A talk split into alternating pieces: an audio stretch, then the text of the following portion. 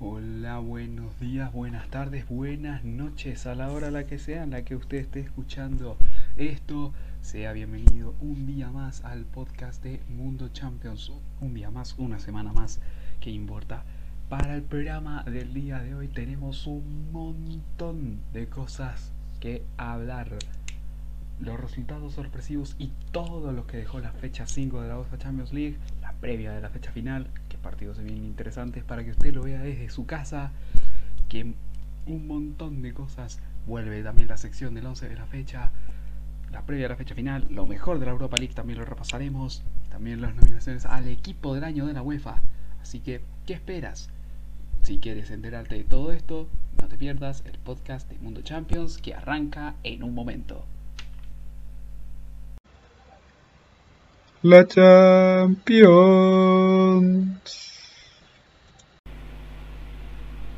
Así que bueno muchachos, los saludo de nueva cuenta a todos los que se están viendo en el podcast. Usted siéntese tranquilo, está en su casa, esté ahí en el sofá, en el trabajo, en, el PC, haciendo cualquier otra cosa, pero tiene el podcast de Mundo Champions de fondo.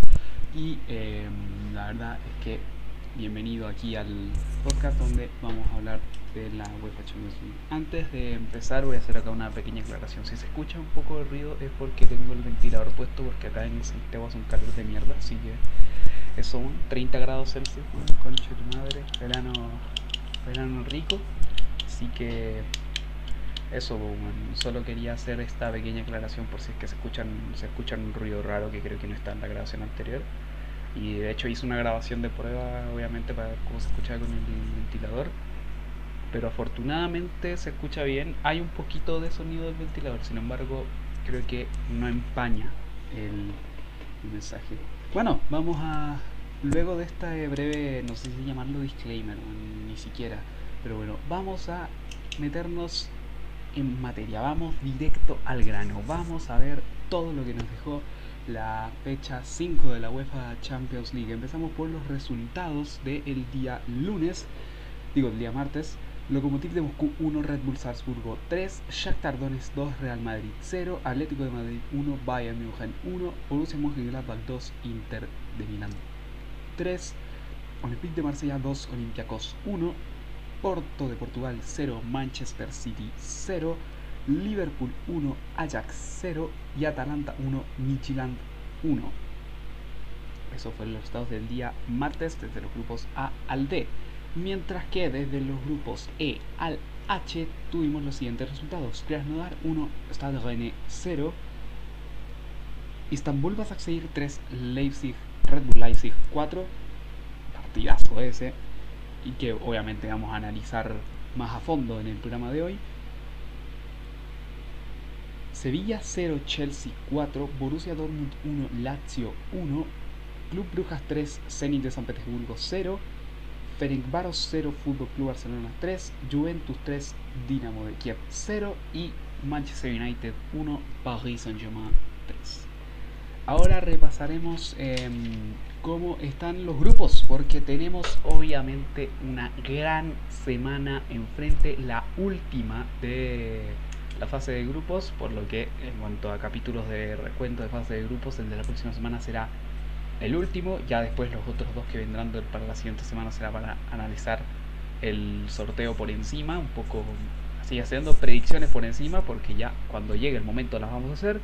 Y también el programa que estoy esperando hace un montón de tiempo que quiero hacer, el de las notas de la fase de grupos, que no puedo hacer hasta que la fase de grupos termine. Así que, bueno, eso, son lo, eso es lo principal que podemos así es como se van a organizar los capítulos que nos quedan de Profundo Champions a fin de año. Si es que se te olvida esto, voy a repetir todo esto al final del podcast cuando ya me vaya despidiendo. Voy a repetir cómo estará la composición de los últimos podcasts de esta de este año 2020. Ya después volveremos en febrero de 2021. Nos daremos todo enero de descanso y ya en febrero volveremos. En fin, Vamos con las tablas de posiciones. El grupo A lo domina el Bayern München tranquilamente con sus 13 unidades. Ya es campeón, ya es líder de grupo, ya está clasificado desde la semana anterior. 13 puntos. Segundo el Atlético de Madrid con 6 unidades. Tercero el Red Bull Salzburgo con 4. Y último el Lokomotiv de Moscú con 3 unidades. Que por el duelo directo entre colchoneros y austriacos queda eliminado el conjunto soviético. Así que tendrá que esperar. Así que básicamente tendrá que sumirse otro año sin estar en octavos. Puede obviamente caer a Europa League si es que el Atlético gana y el Lokomotiv gana su partido. Pero eso ya es un poco más difícil. El Bayern ya está clasificado, como decíamos en este grupo. El Lokomotiv de Moscú está fuera. Y em, lo que necesitan los colchoneros para pasar, empate o victoria en, en la última fecha en Austria. Y eh, para estar ya en octavos de final.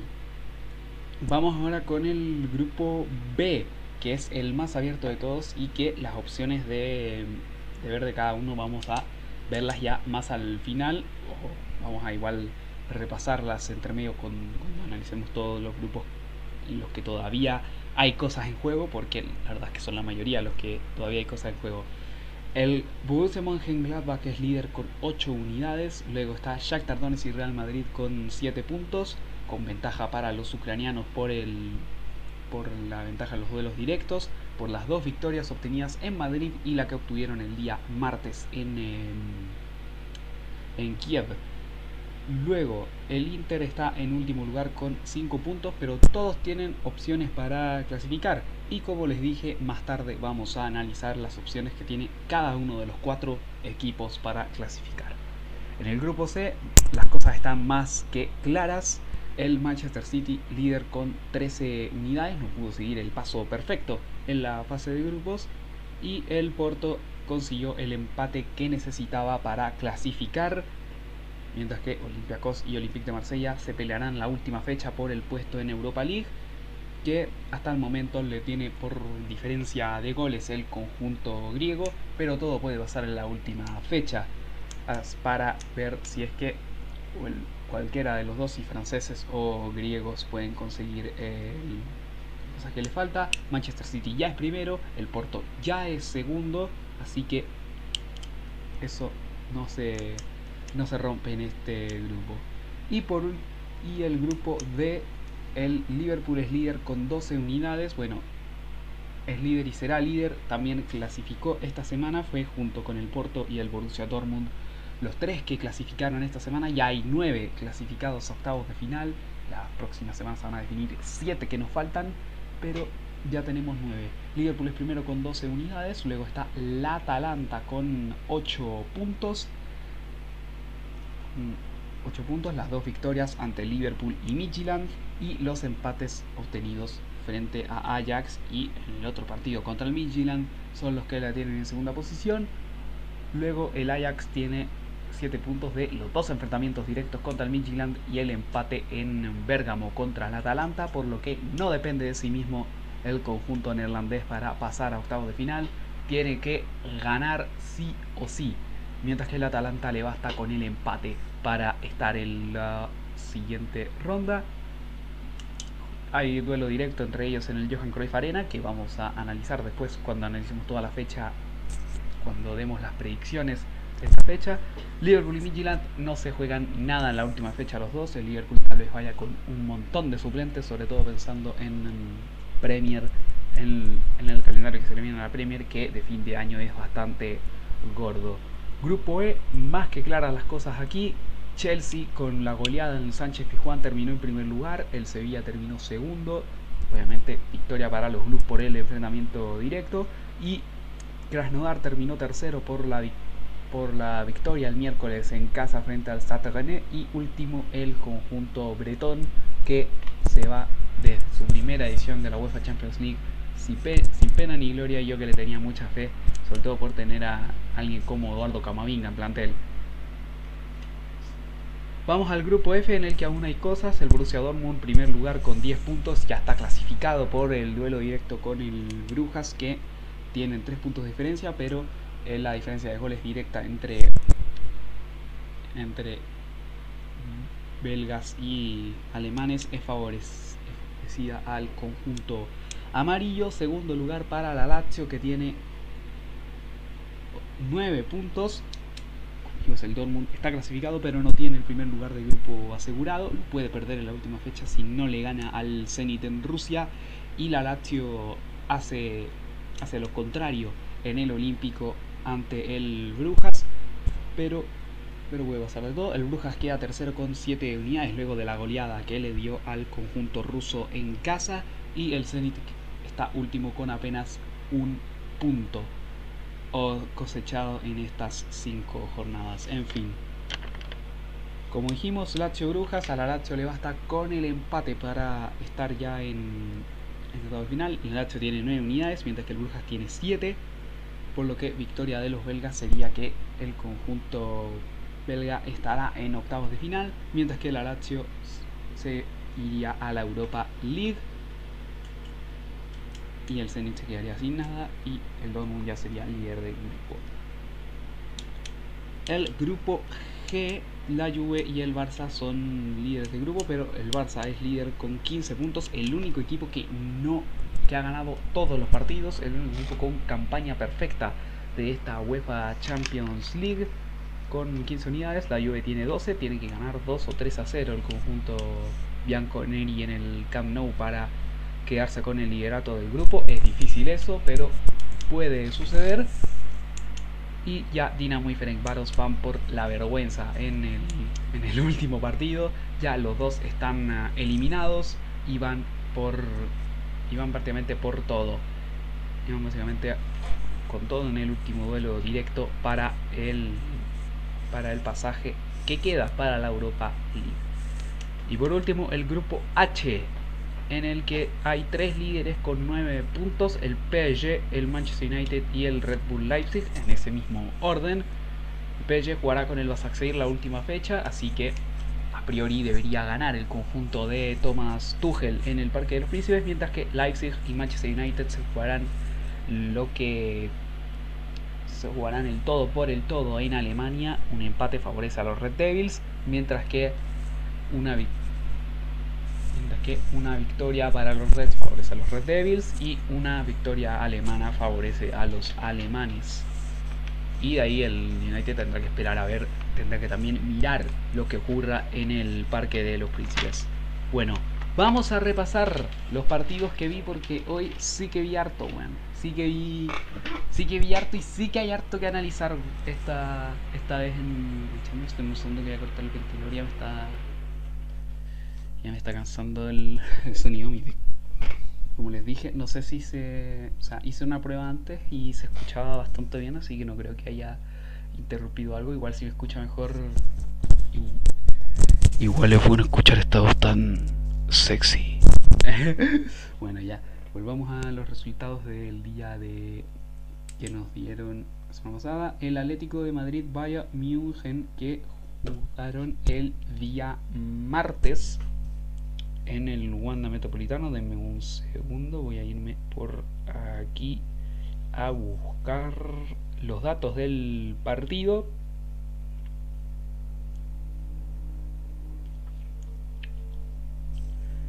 Déjenme buscar. Esto fue el martes. Sigue. Vamos a aquí. Martes. No, este, este martes.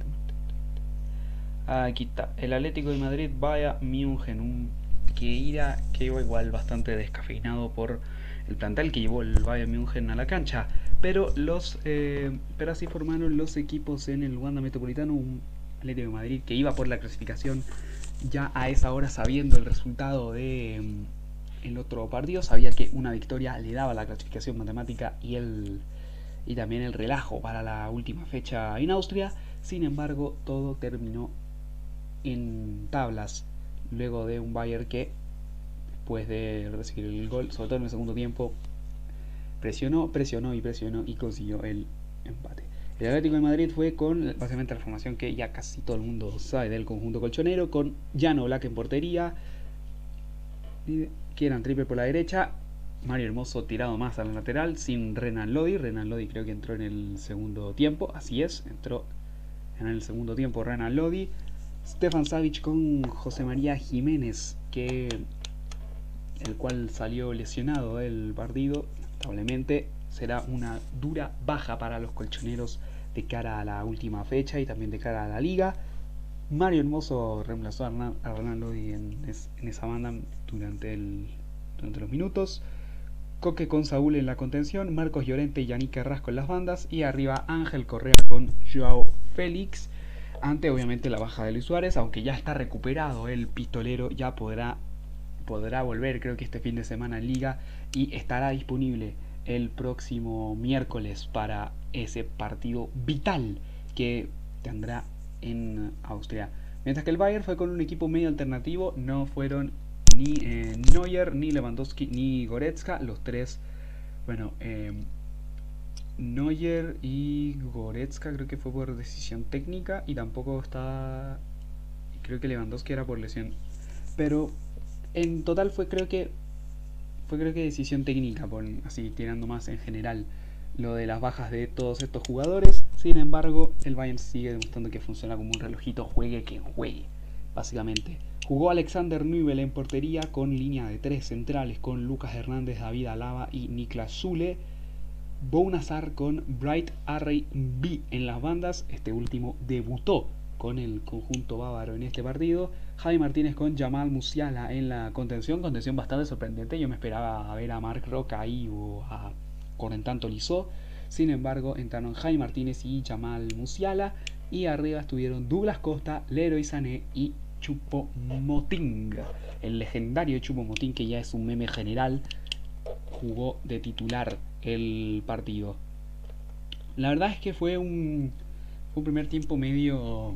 ¿cómo, cómo, cómo decirlo? La verdad es que fue, fue más o menos, al menos los primeros minutos, eh, un Atlético de Madrid que obviamente era más porque tenía más en el campo, porque como dijimos, Hansi Flick no llevó a todas las estrellas para este partido. Dijo, ya estoy clasificado, ya soy primero, em, tengo, tengo otras prioridades. Y por eso llevó a un equipo medio alternativo. Sin embargo, creo que los únicos que serían teóricamente titulares que, que jugaron fueron Alaba, Hernández y Sané. Bueno, Hernández ahora es titular por la lesión de Alfonso Davis. Alaba siempre es titular. Y Leroy Sané obviamente sería titular porque ya una estrella mundial. El ex hombre de Schalke y Manchester City. En fin.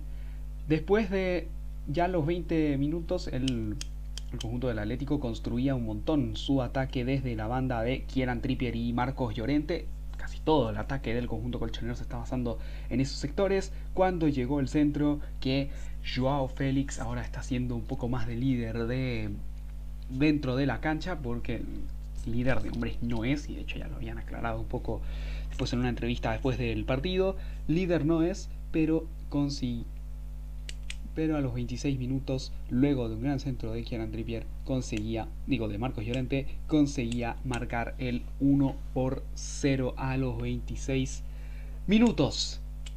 Y con eso dejaba el partido bastante tranquilo. Luego el Bayern intentó reaccionar con las armas que tenía. Obviamente Musiala, que era creo que su segundo partido con uno del... Hay que recordar que debutó esta temporada en ese primer partido de Bundesliga con los bávaros muestra que tiene mucha personalidad el chico inglés y ah, también intentaba Douglas Costa también, Leroy Sané obviamente, pero no podía y luego ya en el segundo tiempo sacó la artillería pesada Hansi Flick al meter sobre todo a Serge Gnabry y Thomas Müller que cambiaron un poco el partido, en entrar ambos por Jaime Martínez y Harry Envy que fue el chico que debutó en el Wanda Metropolitano. Bueno, luego de Luego de eso el Bayern dominó durante el, este partido hasta que 5 minutos antes del final consiguió un uh, penal Müller que creo que le hicieron falta, no, no recuerdo si era él o al Leroy Sané, que em, el mítico que el mítico delantero alemán marcó por gol y ya se convierte en uno de los 10 máximos goleadores de la UEFA Champions League. De hecho, se mete, se mete ya en el top. Vamos a revisar ese dato para confirmar su veracidad. Denme un minuto. Denme un minuto. Denme, denme. ¿Verdad? Denme un minuto. Me demoro la nada. Bueno, a ver. VR Fútbol. Si es que encuentro el dato, se los paso. Si no, filo. A ver. A ver. Ah, acá está. Sí, se queda décimo con 47 tantos el, uh, el espigado, el delantero alemán. Detrás de Andriy Shevchenko, que tiene 48 goles entre Dinamo de Kiev, Milan y Chelsea. Zlatan, también 48, con goles en Ajax, Juve, Inter, Barça, Milan y PSG.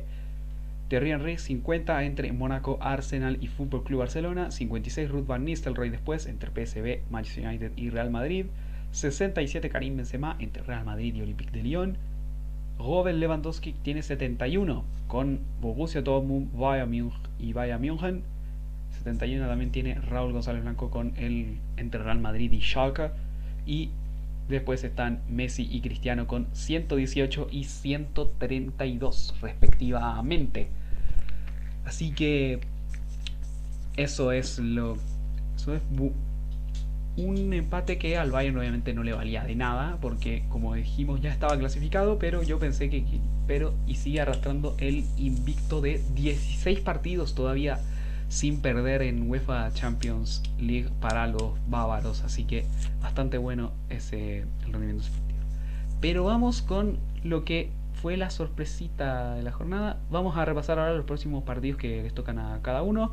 Como dijimos, el Atlético visita a Salzburgo el miércoles para enfrentarse al conjunto de la factoría Red Bull, que si es que que hay que recordar que si es que gana clasifica, el empate clasifica a el empate también lo clasifica, pero la derrota lo deja fuera. Lo deja fuera y tendrá que jugar Europa League, porque incluso si es que gana el Lokomotiv, ahí gana el conjunto colchonero la diferencia de gol entre los dos, porque empataron los dos partidos, pero por los goles de visitante en esos enfrentamientos directos, el conjunto colchonero tiene la ventaja, así que si es que, si es que llega a perder y el Lokomotiv llega a ganar, no se va de las competencias europeas. Pasamos ahora a repasar lo que fue el grupo B con dos enfrentamientos que en verdad fueron épicos los dos. Vamos con el del primer turno, el, el Shakhtar Donetsk Real Madrid, un Real Madrid que venía cuestionado, con obviamente las bajas lo le afectan y ya le está, está cuestionando un montón a Zidane Y yo creo que en este partido obviamente quedó demostrado. Vamos a repasar ahora lo que fuese Shakhtar Donetsk Real Madrid jugado en el Olímpico de Kiev sin espectadores. Los únicos partidos que se jugaron con espectadores esta fecha fueron los que estuvieron involucrados los equipos rusos como locales. Ya la próxima semana vamos a tener más porque como se permitió el público en algunas zonas de Inglaterra, como usted como, como dijimos en el capítulo pasado, se, se se permitió público en Inglaterra, ninguno de los equipos pudo, que están acá pudo estrenar público, el Liverpool no porque fue un día antes de que se hiciera el reingreso oficial, así que por eso no pudo llevar público a Anfield del Liverpool, pero ya estaba más o menos, al menos se veía al ver el partido como que ya estaban ya estaban como las preparatorias para volver a, para que Anfield volviera a rugir y de hecho el público vuelve a Anfield este domingo cuando el Liverpool juegue con los Wolves. Pero la próxima semana vamos a tener de público el Chelsea Krasnodar, aunque en verdad yo creo que va a ir muy... No sé si vayan los 2000, pero van a ir algunos, por, sobre todo por ver al Chelsea más que nada, porque atractivo el partido no tiene ninguno, el Krasnodar ya está en Europa League, el Chelsea ya es primero de grupo, entonces es eso es lo que lo que ocurre con el conjunto. Bueno, volvamos al partido del Shakhtar Real Madrid. Voy a buscar los 11 como como les dije em, como les dije em, aquí está Vamos, voy a hacer un mini spoiler. El conjunto de Shakhtar Donetsk formó con Anatoly Trubin en portería, Mikola Matillenko, Valery Bondar, Vitao y Dodó en defensa, Kovalenko con Taras Stepanenko en la contención los dos, Tete, Tyson y Marlos siendo ofensivos para dejar a Junior Moraes como único punta, mientras que el Madrid formó con Tibac en portería, Fernán Mendy y Lucas Vázquez por las bandas, Nacho Fernández con eh, Rafael Varán en la central, Tony Kroos con Luca Modric y Martín Odegaard, otra la formación igual sorprendió, Marco Asensio con Rodrigo y Karim un poco más eh, ofensivos, un poco más ofensivos. Y bueno, el partido la verdad es que empezó empezó mal para el conjunto del eh, Shakhtar Donetsk ya que a los 25 minutos se le lesionaba el 9 Junior Moraes y tuvo que entrar Dentiño, quien fue vital para una de las jugadas de que para uno de los goles del conjunto ucraniano en el partido. En fin, un Madrid que se le vio una imagen bastante floja. La verdad es que vamos a ver las estadísticas para ver em, aunque que se le ve que se le vio bastante superado y bastante impotente en cuanto a sobre todo con mucha impotencia de cara al arco ya que dominó un poco más algunas facetas del juego pero no pudo concretar y eso es algo que le pasa al conjunto al conjunto este mm, madridista. Está siendo muy criticado Zidane por los jugadores que usa em, y que la verdad parece una situación insostenible. Y con esta derrota como les dijimos está muy cerca de quedar eliminado. Puede pasar de todo en la última fecha pero pintan bastante feas las cosas para el Madrid. Este fin de semana vamos a ver con quién juegan en la liga. Voy a ver rápido. Será y le toca ahora contra el Sevilla de Julen Lopetegui que también es un equipo Champions y que también la verdad es que ambos vienen de mostrar caras bastante similares. Al Sevilla no le importaba tanto porque el Sevilla ya está en octavos de final, ya está clasificado, ya todo lo que ustedes quieran, ya es segundo de grupo, ya puede sentarse en el salón, pero y de hecho fue con un equipo bastante alternativo el Sevilla para enfrentar también al Chelsea. La verdad es que fue fue ese duelo un poco un poco un paseo, pero bueno. Em, en fin, una victoria del Shakhtar que le deja muchas dudas al Real Madrid y veremos si es que, si es que logra clasificar. Un día después del partido vi el otro del grupo, que fue el de... Déjenme buscar... Sí, que fue el de el Borussia Mönchengladbach Inter que jugaron en Borussia Park, en el que los alemanes partieron con Jan Sommer en portería. Mi uno de mis arqueros favoritos, que si ustedes vieron hace un par de capítulos hicimos un 11 de jugadores que son representados míos, que en verdad me encantan, y puse a Jan Sommer de suplente porque en verdad a Alison le chupó el pico. Eh, Tony Janche con uh, Matías Ginter en la central, Wendt con uh, Liner en la en las bandas. Valentino Lázaro un poco más ofensivo con, con Christoph Kramer, el mítico Christoph Kramer que ganó la Copa del Mundo con Alemania y que creo que entró en el que entró en, en la final contra Argentina, creo que había entrado por Andrés Schurle. Estoy, estoy tirando de memoria, pero sí, creo que entró por Andrés Schurle. Y también Florian Neuhaus, un, un nombre que en verdad a mí me encanta. Y los tres de arriba, el capitán del conjunto alemán Lars Stindl con el hijo de Lilian Marcus Thuram y Alassane Plea. Mientras que el Inter fue con una formación básicamente fue básicamente con la artillería pesada, obviamente con la baja de Arturo Vial por su expulsión en, ante el Madrid. Fue con Handanovic en portería, Bastoni, Debray, Skriniar en defensa, Ashley Young con Darmian. Yo hubiera puesto a, a Kraft en la a Kraft en el desde el primer minuto. Gagliardini, Brozovic, Varela en, en la sala de máquinas y arriba Lautaro Martínez con Romelu Lukaku que se dieron el festín de todos de todo, el tiempo. La verdad es que fue un partido bastante equilibrado, ambos tenían ocasiones, tanto Handanovic como Sommer actuaron en, en momentos muy buenos del partido y demuestran que en verdad los dos son arqueros infravaloradísimos a nivel eh, general. Ahora Handanovic, obviamente también con el crecimiento actual del Inter, está teniendo un poco más de reflectores, pero Jan Sommer demuestra el por qué es uno de los arqueros más infravalorados. Se mandó un gran partido, se mandó un buen partido Jan Sommer en la portería. En cuanto al Inter, entró Alexis Sánchez en el segundo tiempo y generó la jugada para el 3 a 1, aunque el 3 a 2 fue básicamente, obviamente, responsabilidad suya.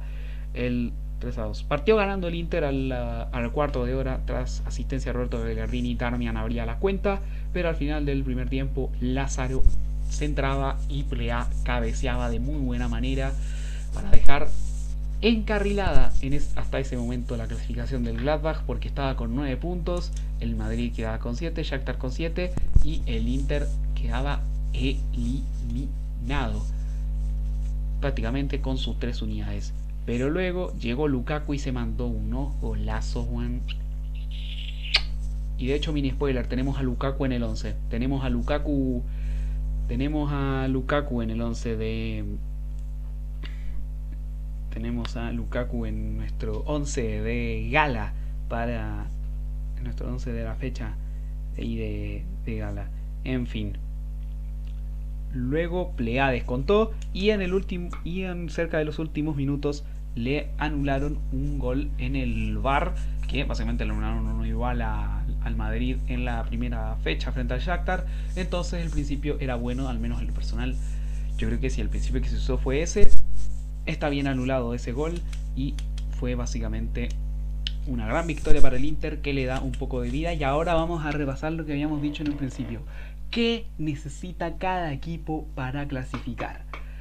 Como dijimos, el Gladbach es líder se enfrenta al Madrid en la última fecha en Valdevegas. El empate le favorece a los dos, sobre todo pensando si el Inter gana, porque con el empate y el Inter ganando pasan los dos, porque ya el Shakhtar quedaría fuera del alcance y el Inter iría a la Europa League. Y aparte que el Madrid le gana en diferencia de goles al conjunto lombardo. Bueno, si gana el Gladbach, el Gladbach adentro. Lo cual hace que el Gladbach dentro sin importar lo que ocurra en San Siro ese día.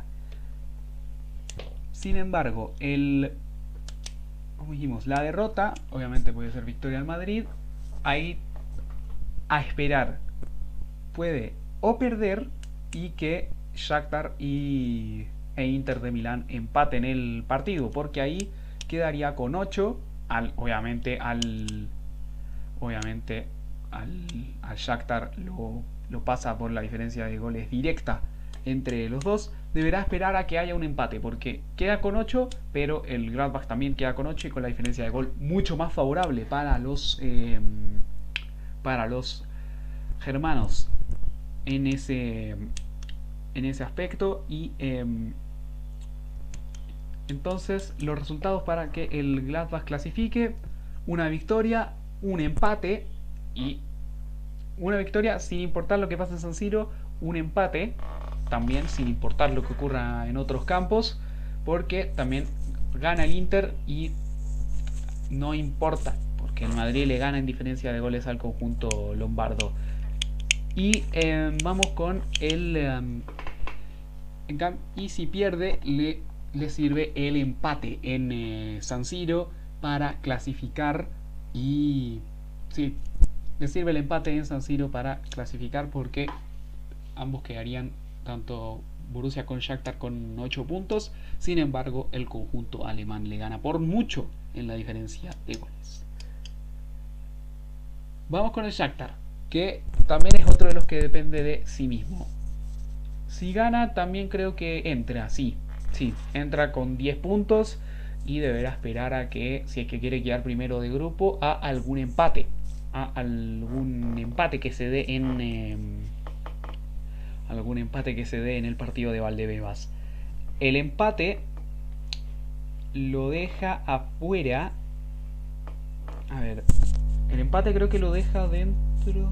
De, estoy, que, bueno, tenía las posibilidades, pero sí como no, me las puse a analizar por equipo. Estaba, más pendiente de, posibilidades de, otra, de otras vías. Pero el Shakhtar, un empate con... A ver, voy a, voy a anotar la hoja que tengo con, con los puntajes y voy a, voy a hacer como... A ver, sí. Un empate con el Inter y le dejaría... Le quedaría el Shakhtar con 8 puntos el Inter quedaría con 6, así que Inter, Inter para afuera y el Shakhtar quedaría obviamente dentro. Sin embargo, em, ahí tendría que obviamente esperar lo que ocurra en, em, en el otro partido porque creo que si gana, si tendrá que esperar o un empate o otra, básicamente igualar o mejorar el resultado de lo que se ve en Valdebebas porque el empate deja al Gladbach con 9 unidades y al Madrid lo deja también con 8 y el Shakhtar tiene diferencia de gol favorable frente al Madrid con ese, con ese empate. En cambio, la derrota lo dejaría ya fuera sin opciones casi de nada, dependiendo de lo que ocurra en el otro campo. En fin, vamos con el Madrid. El Madrid, el Madrid. Ganar adentro. Ganando se mete adentro y le pone problemas al Gladbach y al. y al. le pone problemas a los otros tres que se vean entre ellos todo lo que ocurre. Pero ganando, zafa del problema y zafa de lo que pudo haber sido un papelón. Pero igual hay que esperar hasta el, hasta el miércoles para ver, para ver qué ocurre en Valdebebas. El empate. El empate solo le favorece si. Em, bueno, en verdad le favorece independiente de lo que ocurra también. Y la derrota lo deja prácticamente afuera, porque quedaría con 7 puntos si es que pierde y sin importar quién gane el otro, el otro encuentro, la verdad es que creo que el empate, creo que ni el empate le favorece si pierde. A ver, vamos a, vamos a ver, vamos a ver. A ver, estamos aquí, entonces 6, 7, 10, 8, 6. Lo metería en Europa League al Madrid el empate en el otro estadio, así que en fin, no depende de sí mismo el Madrid y tiene la cosa bastante complicada. Pero el que la tiene un poquito. Pero se le ve igual bastante. Pero se ve igual factible. La oportunidad ahí está. La oportunidad ahí está.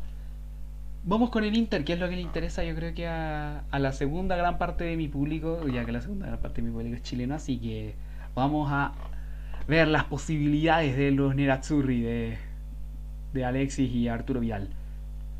Los los lombardos, con la victoria, bueno, están obligados a ganar.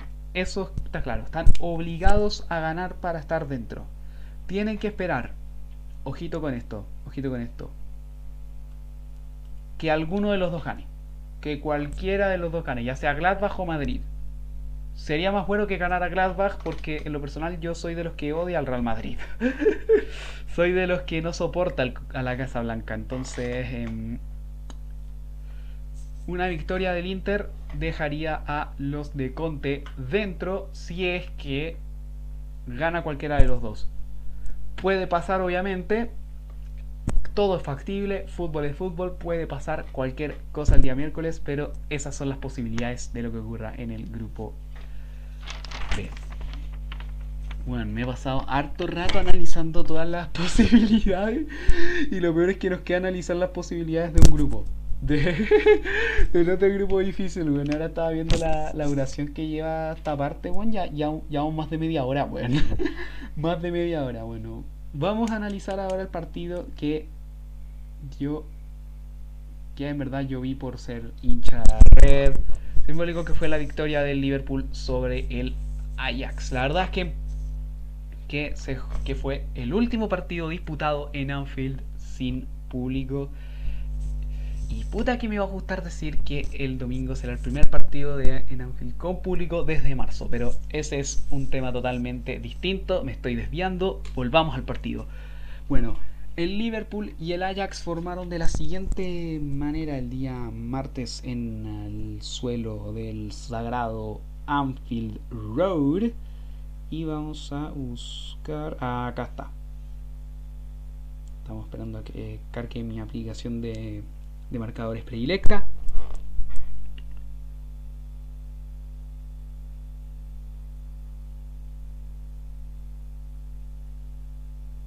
Acá está. El Liverpool fumó con Kayomin Kelleher en portería. Allison estaba con molestias, por lo que no pudo disputar el partido. Neco Williams con Andy Robertson por las bandas, Joel Matip y Fabiño los centrales, Curtis Jones con Jordan Henderson y Gini Vainaldum en el centro del campo, en la sala de máquinas, y arriba Mohamed Salah, Sadio Mane y Diogo Jota, que no lo ponemos en el 11 porque no hizo un buen partido el portugués. Mientras que los neerlandeses que hicieron igual un buen partido, con André Onana en portería, Tagliafico, Marraui, Blind y Schurz en defensa, el mexicano Edson Álvarez, para todo el público también mexicanito que, escucha este podcast. Igual tenemos un. tengo una base de público mexicano, pero. Pero igual Edson Álvarez fue titular con David Klassen y Ryan Gravenberg en eh, medio campo. Y arriba, un brasileiro Anthony David Neres y Dusan Tadic, el ex hombre del Southampton que también fue titular. En fin. El partido, la verdad es que en un inicio fue bastante fue tranquilo para el Liverpool. Tuvo un par de opciones. Tuvo una Curtis Jones que Andrea Onana atajó de buena manera. Luego el Ajax empezó a atacar la portería de Kelleher y tuvo y mostró las manos y le mostró confianza a Jürgen Klopp demostrando de que es mejor segundo arquero que Adrián San Miguel o al menos que sus manos son, son mejores que las de el ah, que las del arquero sevillano, al menos en el arco del Liverpool. Ya en la segunda etapa el Liverpool mejoró y en un centro Neco Williams encontró a Curtis Jones que marcó su primer gol en la UEFA Champions League y sigue teniendo un montón de minutos este mediocentro siendo gran parte del semillero red. Fue un partido redondo del Liverpool en varias líneas y un Ajax que tuvo las oportunidades, sin embargo no supo cómo concretarlas ante un Kelleher que en verdad nadie se esperaba esta actuación del arquero irlandés. Fin, buena victoria para el Liverpool, líder de grupo, a líder de grupo y primera vez en un montón de tiempo que clasifica a octavos antes de la última jornada, así que bastante bien con nota para el Liverpool de Klopp en el último partido que se jugó en Anfield sin público desde marzo. Bueno, eh, voy a hacer una pausa porque me está quedando más larga que la chucha esta wea, así que y tal vez no sé si es que lo puedo guardar, así que voy a ¿qué tal si hacemos una pausa? Sí, vamos a la pausa acá en Mundo Champions y después seguimos con los resultados de los grupos E al H. La Champions.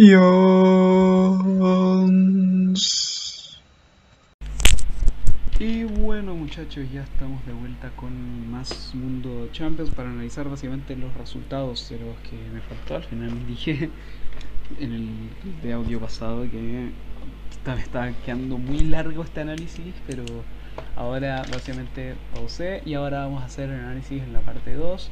Después vamos a ver el 11 de la fecha y después irnos con los resultados de Europa League para ya ir acabando el programa de hoy. Bueno, vamos a ahora a analizar los lo que fue el vamos a irnos al importante grupo H y después de les voy a decir también una, una sorpresita que tengo para ustedes para la última fecha de la fase de grupos porque voy a hacer algo muy especial el martes y el miércoles. Después les voy a ir, les voy a ir contando pero ahora cerremos el círculo de análisis de partidos. Vamos a ver lo que sucedió en ese grupo porque tuvimos partidos épicos. Vamos con el Istanbul seguir Leipzig que fue el que el que pude ver de ese el primero que pude ver al menos del, primer turno verdad que me apeteció ver Así que vamos a buscar. Vamos a buscar. Vamos a buscar. Vamos a buscar. Esto fue. Acá está, Vamos con el Istanbul Basaksehir Red Bull Leipzig que se jugó en el Fatih Terim Stadium de Basaksehir. El local fue con Mert que en portería, Rafael La Silva, uno de los míticos de esa era Ferguson de, de jugadores, Bolingoli con Punk y Martin Skertel, un ídolo de Anfield en la defensa, Cabechi con Oskan y Turuk en mediocampo. Cabechi fue básicamente la estrella del partido con su hat-trick. Spoiler, lo tenemos en el 11. Después vamos a analizar el 11 también con algunos jugadores que no han estado de algunos a partidos que hemos analizado, al menos en este programa, tanto en la parte anterior como en esta segunda parte. Eh, Berkay, Oskan y Denis Turuk en el medio campo y arriba Edin Vizca, el capitán del equipo, con Gulbrandsen y el mítico de Mbaba. Mientras que el Leipzig tiene mandó la formación que ya prácticamente todo el mundo que lo sigue o que sigue la Bundesliga se sabe de memoria, con Peter Gulaxi en portería, Angeliño que dio otro recital para no ser para no hacerlo de otra manera, que de hecho lo tenemos puesto en, nuestro 11 también, y de ahí Conate con Dayo Upamecano y Nordi Mukiel en defensa, más Savitza con Kevin Campbell en la medio centro, Emil Forsberg con Amadou Haidara y Dani Olmo más ofensivos y como único punta el danés Yusuf Polsen. El partido empezó bastante activo, empezó obviamente el Red Bull Leipzig con un montón de oportunidades asfixiando al, arquero Gunok. El arquero Gunok se tuvo que lucir en más de una ocasión para sacar balones y que estos no acabaran en gol hasta que en el minuto 26 Marcel Savitzer le pegó al arco, rebotó en en el en Yusuf Polsen hasta al lado de Martin Skartel y el balón se coló en la portería del arquero Gunok y era el 1-0 a los 26 minutos. Luego Emil Forsberg encontró a Nordi Mukiele unos minutos después para marcar el 2 uh, por 0. Sin embargo, el Istanbul dijo: ¿Crees que te la voy a poner fácil, weón? ¿Querís alas, weón? No te la voy a poner tan fácil. Gánate estas alas. Y dos minutos después, Edin Mishka mandó un centro y Kabechi empezaba su show. Empezaba el show para marcar el 1-2 y dejar un poco de tensión para el descanso. Luego el partido empezó a caer en una nebulosa hasta que en el minuto 66 tuvimos una gran jugada combinativa del conjunto de Nagelsmann y Angeliño con un pase exquisito encontró a su compatriota Dani Olmo y este que encaró a los defensas, este que encaró a Bonk y a Skartel y definió ante Gunok un golazo para el 3 a 1 en el 66. Seis minutos después, el Istanbul volvió a reaccionar. Dembaba encontró a Kabechi que intentó encarar para intentó encarar hacia adentro, lo encontró todo de nuevo, le pegó con rosca, y marcaba otro descuento más eh, Irfan Kabechi. Pero no se iba a ir con su hat-trick porque 5 minutos antes de que acabara el partido se mandó otra joyita de gol, un tiro libre que dejó prácticamente parado como una estatua a Peter Gulaxi. Sin embargo, en el último minuto, ya en un contraataque, Yusuf Polsen encontró al ingresado Alexander Sorlov y marcó el 4 por 3 para dejar el um, para dejar el resultado final. Victoria del Leipzig lo dejaba como líder. El empate se las ponía mucho más difíciles al conjunto alemán de cara a la siguiente fecha. En casa contra el Manchester United.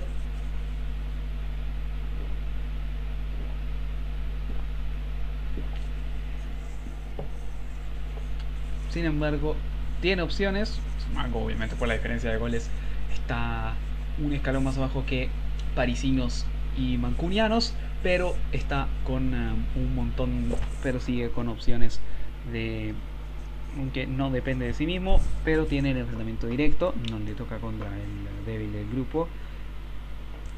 Tiene el enfrentamiento directo, tiene la opción de ganar y colarse entre los 16 de los 8, sí, entre los 16 mejores de la competición.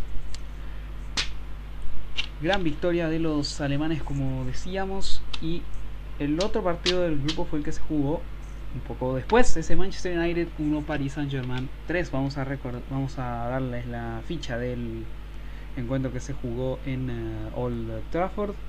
Acá está, vamos a ver las formaciones. El United fue con De Gea en portería, Juan Bissaka, Alex Teles, Lindelof y Maguire en defensa, McTominay y Fred. Solskjaer intentó hacer lo mismo, intentar plantarse en el mismo planteamiento que hizo en París, aunque esta vez con Cavani como único punta. La otra vez estaba Martial porque Cavani estaba haciendo cuarentena preventiva en Inglaterra, por lo, por lo que no pudo jugar en París. Pero McTominay y Fred eh, jugaron de contenciones, terminaron expulsando al brasileño. Marcus Rashford con Bruno Fernández y Anthony Martial más ofensivos y como único punta el, el matador, el uruguayo Edison Cavani. Mientras que el PSG formó con Keylor Navas en portería, Kimpembe con Marquinhos volvía al central eh, a las convocatorias luego de cumplir la fecha de sanción en el partido de vuelta ante Leipzig, pero lo cumplió y eh, ahora está en la y ahora podrá jugar en eh, el y ahora jugó este partido y podrá jugar el siguiente en el Parque de los Príncipes frente a el frente al conjunto del Istanbul. Vas a seguir. Abdul Diallo y Alessandro Florenzi en las bandas. Danilo Pereira con Leandro Paredes y Marco Berratti en ese triángulo de medio campo. Y arriba Neymar, Moiskin y Kylian Mbappé. Los tres van a estuvieron en el ataque. Neymar se mandó un doblete. No hizo un partido así tan brillante. El partido sí. Mbappé hizo un par de corridas. Pero ahora vamos a destacar los primeros partidos. A los primeros, nada más arrancar, el conjunto parisino empezó a hacer estragos en los en eh, la saga de los Red Devils, ya que una jugada asociativa entre dos socios como Mbappé y Neymar daba un rebote remataba el, remataba el extremo francés y el rebote le quedó a Neymar que fusilaba a un manos de mantequilla David De Gea, aunque hay que admitir que también se mandó un par de Luego el PSG intentó proponer mucho más, más siguió proponiendo, siguió proponiendo, hasta que después el Manchester United logró llegar al empate. Aaron wan encontró a Marcus Rashford que le pegó y Danilo Pereira desvió ese balón que se colaba para el 1 a 1. Y en ese momento con el resultado anterior el empate clasificaba a los Red Devils y les hacía depender de ellos y les y hacía que los vecinos sobre todo dieran de, de ellos mismos para bueno en verdad que no dependieran de ellos mismos sino que dependieran de lo que hiciera el Leipzig la próxima jornada para, para clasificarse. Sin embargo, em, después hubo un montón de opciones para ambos equipos. El Manchester United, Martial falló una que fue de gran asistencia, que fue luego de una gran asistencia que creo que había mandado Marcus Rashford. Y Martial la mandó a las nubes. También Cavani el palo. En fin, un montón de opciones que tuvieron tanto mancunianos como parisinos para aumentar el marcador y mejorar la historia, pero empatar la historia, sin embargo, no fue así. Hasta que después nos vamos al minuto 69 en el que luego de que a la salida de un corner queda un balón, un rebote y Marquinhos marcó el 1 uh, a 2 en em, en Old Trafford que un ese 1 a 2 que dejaba las cosas bastante bastante duras para el siguiente que le dejaba bastante duras las cosas al Manchester United y justo después Fred queda expulsado. Voy a darles una opinión personal, no merecía la expulsión, no merecía la expulsión yo creo Fred, pero es que igual por la que le dan la segunda amarilla no era falta, así que tal vez fue, tal vez ahí es donde falla el y ahí es donde se entiende obviamente lo que dicen de robo entre comillas y que oí después de los hinchas del Manchester United en el partido y unos minutos después a una gran jugada de Rafinha Alcántara bueno de Kylian Mbappé que corrió un montón encontró a Rafinha Alcántara y este que se la dio a Neymar que se la dio en bandeja de plata para que el PSG dependa de sí mismo y entrar en los octavos. Que dependa de sí mismo para entrar en los octavos de final. Si le gana el seguir entra y mm, independiente de lo que ocurra en el partido entre Leipzig y Manchester United. Bueno, como dije, el, como dijimos, los parisinos solo tienen que ganarle al rival más débil del grupo, que yo creo que lo van a hacer. En la ida lo vencieron 2 a 0 con dos goles de Creo que fue uno de Moiskin y otro de Mbappé. La verdad es que no recuerdo. Pero eh, sí lo venció con claridad al conjunto parisino. El conjunto parisino al cuadro turco. Así que en, básicas razones eso. Muy buena victoria del PSG. Que como dijimos ya depende de sí mismo. El Manchester United con el empate está en la siguiente ronda mientras que el Leipzig solo tiene que ganar o ganar como sea en la próxima semana en el Red. Vamos a hacer las predicciones antes de pasar al 11 de la fecha. No sé, no sé ustedes qué pensarán. A ver, vamos, empecemos por los del día martes. Sí, empecemos por los del día martes. El primer horario. El primer horario que nos trae el día martes es el Lazio Brujas en el Olímpico y Zenit Dortmund en Rusia. Victoria Celesti y alemana. Así que yo creo que el Dortmund será líder de ese grupo y la Lazio será el otro clasificado de, de ese grupo. Los otros tal vez ni, ni tenga sentido predecir ese Barça Juve ni ese ni el Chelsea Krasnodar ni Sevilla Ren. Yo creo que no tiene mucho sentido predecir esos partidos. Así que vamos con los gordos, vamos con los gordos. Vamos con los gordos. Leicester Manchester United. ¿Sabéis que yo no veo yo no veo el empate como algo tan infactible? Así que diré el empate. Y en el PSG vas a seguir, yo creo que va al, sí, hay que recordar que el United va sin Fred y el creo que el Leipzig va sin Upamecano. Va sin Upamecano por acumulación de tarjetas amarillas, entonces también va a ser una baja este portento de central del conjunto del Leipzig para la siguiente para la siguiente fecha en eh, para la siguiente fecha en Alemania. Denme un minuto y vuelvo. Ahora sí muchachos, estaba abierta la puerta. Disculpen, así que ya. Bueno, vamos ahora a los del grupo D. El. Vamos, Ajax Atalanta. A los dos los veo iguales, bueno, así que yo creo que. La Atalanta hará la épica de nuevo y el Ajax será desanciado otra vez. Y por lo que yo digo que el Bergamasco, el conjunto Bergamasco va a estar en la siguiente ronda y los neerlandeses se quedarán otro año más a la deriva de una clasificación octavos. Y cada vez más va a ir muriendo estas generaciones que dicen ser buenas del conjunto neerlandés, pero que no estarán ni a la altura de la de 2018. Así que ya. Bueno, Liverpool Michelin, yo creo que es obvio que va a ganar el conjunto de Liverpool. Ya los dos no se juegan nada. Liverpool va a ir con juveniles, yo creo. En fin. Vamos con el grupo B. B. B, B, B. El grupo más difícil de predecir. Real Madrid, Mönchengladbach en Valdebebas. Victoria para el Gladbach. Yo creo que el Gladbach viene mejor.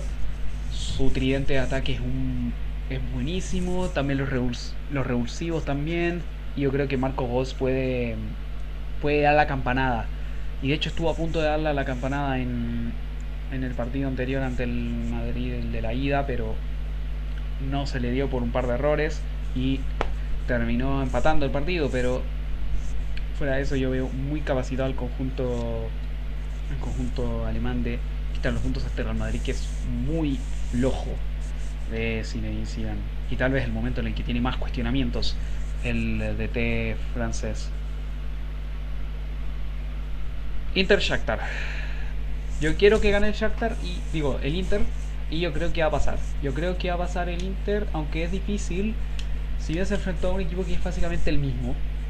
Hace unos meses el Europa lo volvió 5-0, pero la ida nos demostró otra cosa, que empató a cero el conjunto conjunto italiano con el cuadro ucraniano y no creo que yo creo que le va a costar el partido, le va a costar al cuadro del Inter, así que eso vamos a va a ganar, pero le va a costar y yo creo que el Gladbach va a ganar y va a ser la épica del Inter y va a estar en octavos de final. Por puro que quiero que no echen a contar porque Conte lo respeto mucho como técnico. Porque si no, Pepe Marota, Sanity y Steven van a tener que poner mano dura con el entrenador, el ex entrenador de las selecciones, la selección Azurra y, y de la Juve y Chelsea. Así que eso. Y el grupo A, el Bayern juega con el Lokomotiv y yo creo que va a ganar en el Allianz. Va a jugar tranquilo también. Tal vez juegue con los mismos suplentes, así que a ganar, ese partido no importa. Y el Salzburgo Aleti. por presente de los dos, yo creo que va a ganar el Atleti, sobre todo porque va a tener ese punch de que va a volver Luis Suárez a, Salzburgo y a Luis Suárez los partidos que le gustan. Así que yo creo que va a ser victoria para los colchoneros en Austria, asegurarán su clasificación, no les pasará como hace un par de años que quedaron fuera, aunque obviamente aunque hay que hacer el disclaimer ahí que en esa fecha no dependían de ellos mismos, ¿eh? no dependían de ellos mismos para clasificar a, octavos de final, dependían de lo que hacía la Roma contra el Karabakh. La Roma ganó contra el Karabakh y al final terminó de líder por la diferencia de goles entre Roma y Chelsea. Em,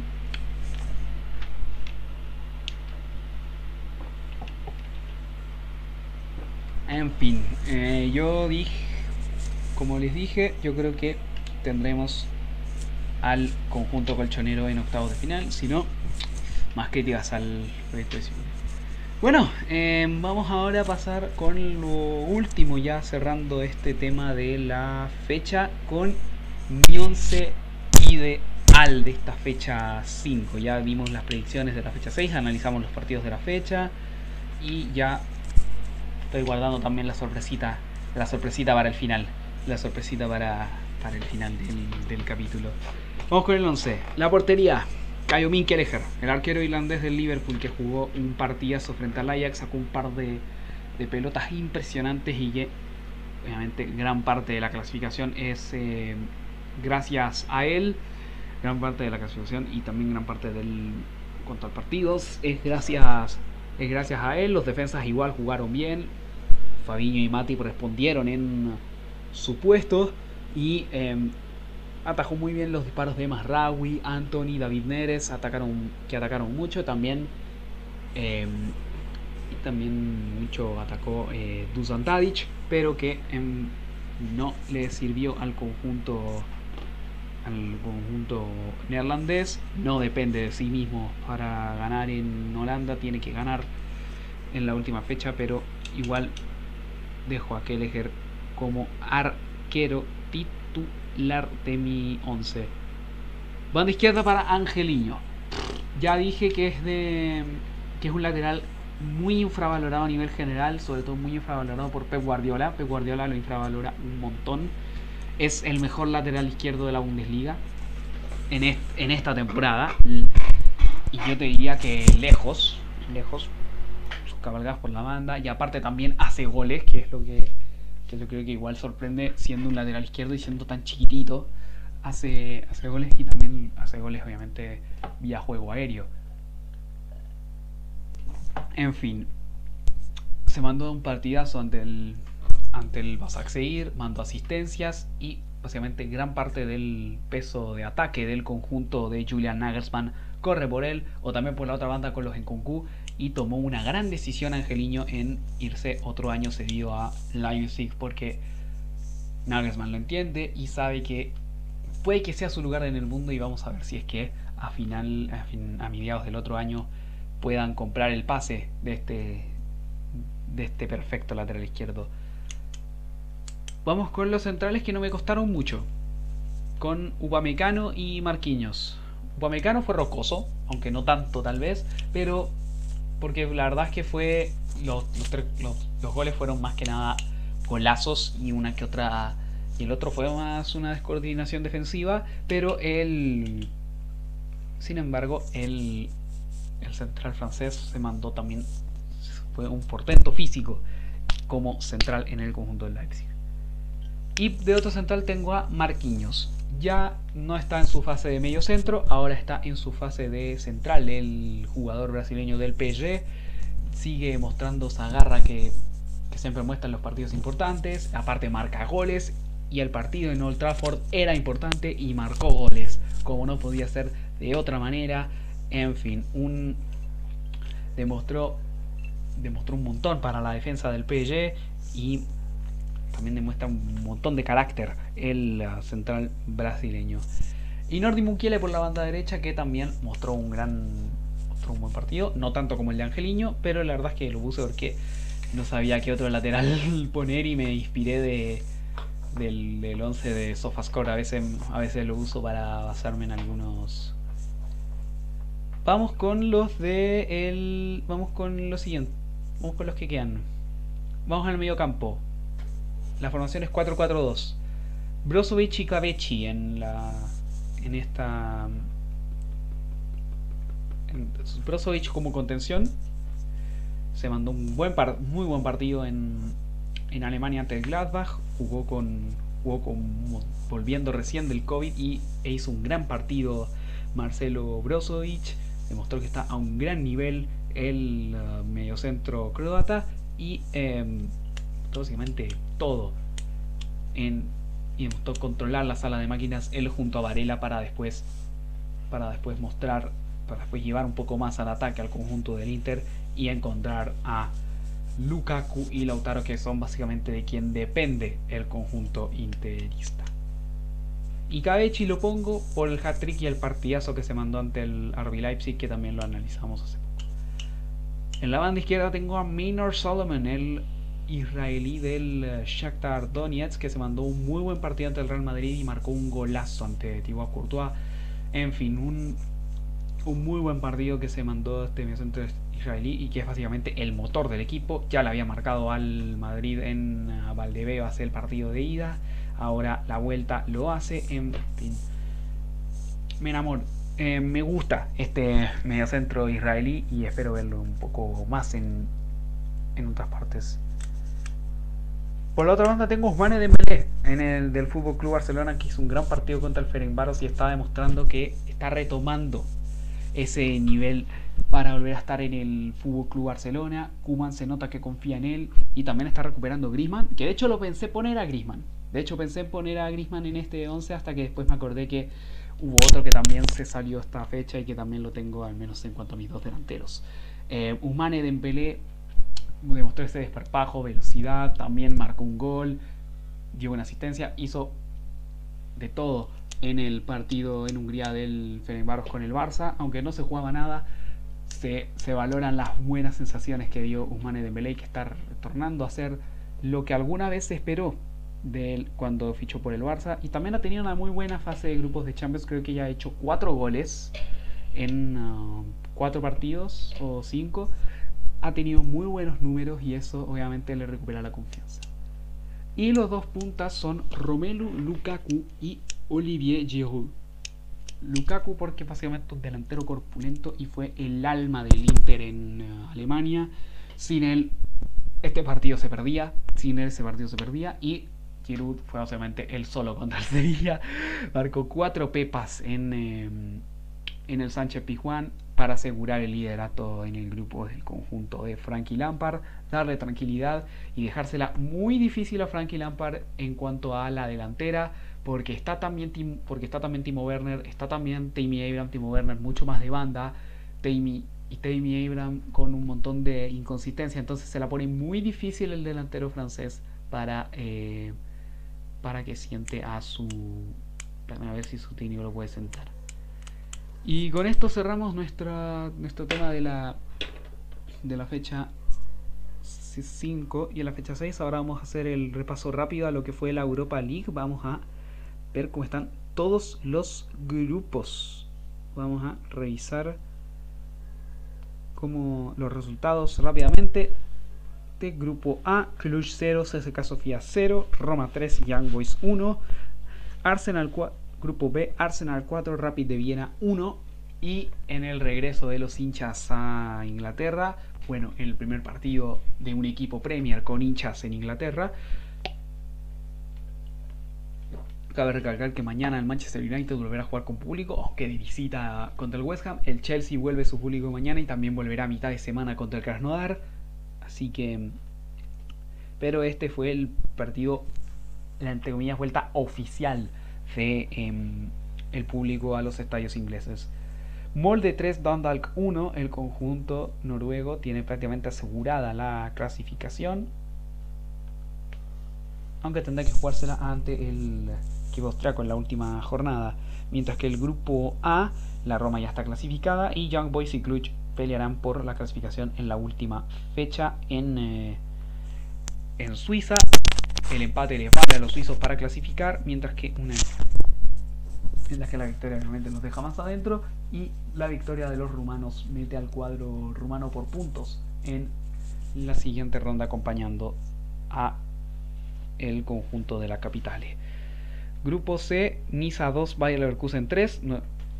el Leverkusen de Charles Mariano y los argentinos clasificó. Tiene que jugarse en la última fecha contra el Slavia Praga la clasificación en el Bay Arena, digo el primer lugar de grupo, porque habrá que ver también, estamos también analizando que, qué rivales le pueden tocar al Krasnodar ahora en el sorteo de Europa League cuando, cuando llegue este. Vamos a, estamos viendo aquí. Ya Leverkusen y Slavia Praga están en la siguiente ronda. Y como les dije, se juega en el primer lugar del grupo en la última fecha. Grupo D, Benfica 4, Lech Poznan 0. Goles de Bertongen, Darwin Núñez, Pizzi y Julian Weigel. Rangers 3, Standard de Lieja 2. siguen invicto los Rangers de Stevie G en todas las competiciones, en Europa League y en la y en la liga escocesa creo que es uno de los pocos invictos que sigue en toda Europa el Rangers de Steven Gerrard del ídolo red y por último y también Slavia Praga le goleó 3 a 0 a la Puebla Shiva mientras que el Niza despidió a Patrick Vieira de técnico y tiene básicamente un problema más o menos el conjunto al que dirigía el ex mediocentro de Arsenal, Juventus y otros equipos. Grupo E, Granada 0, PSV 1. Granada 0, PSV 1. A pesar de la derrota, el conjunto el conjunto nazarí está clasificado y se jugará el primer lugar la última fecha en Grecia frente al PAOK y el PSV recibirá al Omonia en uh, Holanda. Si gana, tiene el primer lugar del grupo el conjunto nazarí. Vamos a los demás. Omonia Nicosia 2, PAOK 1. Vamos con el, con el grupo que me encanta, que va a tener una definición épica la última fecha. AZ Alkmaar 1, Napoli 1, Real Sociedad 2, Rijeka 2. Esos fueron los resultados. El Napoli es líder con 10 unidades, depende de sí mismo en la última fecha en el Diego Armando Maradona contra la Real para el próximo jueves para clasificarse. Con un empate, la verdad es que clasifican ellos. Sin embargo, el la Z puede superar obviamente al Real Madrid, sobre todo, digo, a la Real Sociedad, sobre todo pensando que le toca contra el Rijeka, que solamente ha sumado ese punto que ganó en Anoeta. Entonces es un poco más fácil. Será una buena definición de ese grupo y creo que es el único que se define prácticamente. El grupo G, el Leicester perdió 1-0 en Ucrania frente al Soria, aunque le prácticamente básicamente lo mismo porque ya estaba clasificado, aunque tendrá que jugarse el liderato del grupo en la última fecha frente al Sporting Braga, aunque tiene la diferencia de goles favorable frente a los portugueses, así que si gana, no importa lo que ocurra en el otro partido, los Poxes serán líderes de su grupo. El grupo H se definió en la última fecha, Lille es líder con 11 puntos, Milan 10, Slavia Praga 6 y Celtic 1 punto. El grupo de la muerte se terminó decidiendo en la fecha de ayer con victoria para los milanistas en eh, San Siro. Y Lille, que también ganó y tiene el liderato del grupo casi asegurado, juega la última fecha contra el Celtic en eh, Celtic Park, por lo que em, por lo que una por lo que una victoria sin importar lo que ocurra en República Checa entre el Sparta Praga y el Milan aseguraría el liderato para los norteños. Grupo I, por 0, Villarreal 1 y Carabaj 1, Maccabi Tel Aviv 1. Villarreal líder de grupo con 13 unidades, ya está adentro. Y Maccabi Tel y Sivaspor se van a jugar la última fecha, el todo por el todo para clasificar. El grupo J, Lask 3, Tottenham 3 y Royal Antwerp 3, Ludogorets 1. El Royal Antwerp ya está adentro y el Tottenham se la juega en la última fecha contra el Lask, aunque depende de sí mismo, pero y también volverá el público en competiciones europeas para los Spurs frente al conjunto del Ludo Goretz en Lane. Grupo K, CSKA Moscú 0, Wolfsberger 1 y Feyenoord 0, Dinamo de Zagreb 2. Lo cual deja Dinamo de Zagreb ya está en la siguiente ronda, demuestra que ha estado en un gran crecimiento el equipo croata y está líder de su grupo, el Wolfsberger. Ya el CSKA Moscú queda eliminado de, de la Europa League. Otro fracaso europeo más para los eh, rusos, para los moscovitas. Y el. Mientras que Feyenoord y Wolfsberger se van a jugar en la última fecha en eh, Austria. la clasificación. El empate le favorece al Wolfsberger, mientras que la victoria le favorece y ese tipo de resultados ya se saben. Y ya en el último grupo tenemos el Estrella Roja 0, Hoffenheim 0, ya el Hoffenheim clasificado, y el Gent 1, Slovan Liberec 2. Ya se definieron las clasificaciones en ambos grupos. Hoffenheim ya estaba clasificado con sus 13 unidades, mientras que el Estrella Roja clasificó en esta última fecha con ese empate y el Slovan Liberec está ahí. El Hoffenheim tiene el Hoffenheim también aseguró su liderato de grupo con ese empate, así que no se van en la última fecha. Y bueno, la verdad es que ya este podcast está quedando bastante largo, así que bueno, la verdad es que fueron buenos partidos los que vi, eh, que fueron los del Milan Celtic, y la próxima semana voy a analizar más, porque la verdad es que por cosas de tiempo no puedo analizar mucho más, así que hasta aquí ha llegado el podcast de Mundo Champions el día de hoy. Espero que les, espero que les haya gustado, les haya entretenido. Eh, no olviden seguirme en mi Instagram, Instagram personal, donde estoy avisando a veces que haya directo. También, si es que quieren conocerme mejor, también subo fotos facheras y bien fresquísimas. Em, también síganme en Twitch porque ahora viene la sorpresa que les voy a decir. El martes y el miércoles vamos a estar transmitiendo en vivo. Vamos a estar transmitiendo en vivo la última fecha de la UEFA Champions League. Vamos a estar viendo, bueno, el miércoles tal vez se compagine también con el partido de la U que creo que juega el mismo día. Si es que se compagina, vamos a estar medio en reacción de los dos. Pero em, ahí, vamos a, ahí vamos a ver qué ocurre en ese último partido. Sin embargo, en el día miércoles. Inicialmente tenemos. Inicialmente, día martes, vamos a tener. Vamos a estar con la definición del grupo H porque los otros grupos dan un poco callapa. Y. Eh, y no me apetece reaccionar al menos a las definiciones de otro de esos grupos que ya prácticamente no valen nada. Así que vamos a estar con los dos partidos. Yo voy a estar con obviamente la pantalla de la tele 1 y en la pantalla de mi PC va a estar el otro partido.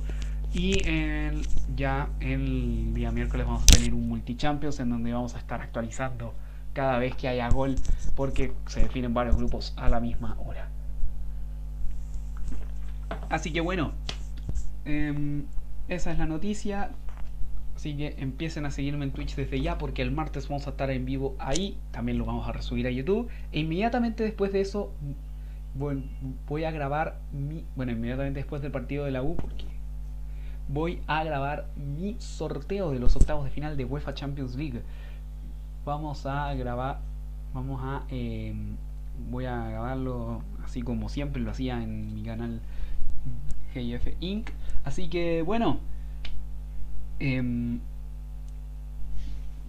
sigue los que siguen ese canal ya sabrán un poco cómo es la tónica y vamos a básicamente hacer el sorteo cuando ya estén los 16 clasificados. Bueno, se nos fue otro programa de Mundo Champions más. El, creo que nos quedan 4 en el año. A ver. Sí, nos quedan 4 en el año. Ya nos quedan 4 capítulos nada más para acabar el Mundo Champions este 2020. El próximo analizando la última fecha.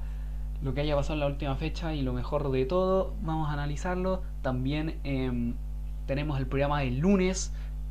En donde vamos a analizar por encima los sorteos el del viernes con las notas de los equipos de la fase de grupos y también el especial de fin de año donde vamos a analizar todo lo que ha significado este 2020 para Mundo Champions, para el personal y para la Champions como competición. Así que bueno, los espero el viernes con un nuevo capítulo de Mundo Champions y los que me sigan en Twitch los veo martes y miércoles con las reacciones de la última fecha de la fase de grupos. Como les dije, los espero el próximo viernes para analizar lo que pasó en la fecha 6. Después los esperaré el lunes con el análisis de los sorteos, tanto de Champions como de Europa League, ya que los dos se sortean el mismo día. Y también los esperaré, como les dije anteriormente, el, vi el otro viernes de esa semana con las notas de la fase de grupos para ya después terminar Mundo Champions por este año y después seguir lo demás. Antes de irme quiero también mandarle un saludo a Caetano Arroyo, que fue la primera persona que añadió nuestro podcast como su favorito. en Spotify, así que la verdad, muchas gracias, crack, por, por eso. Y lo vi esta semana y yo dije, tengo que mandarle un saludo a este crack, así que eso. Em, saludos para ti, Caetano, y eh, nos vemos el próximo.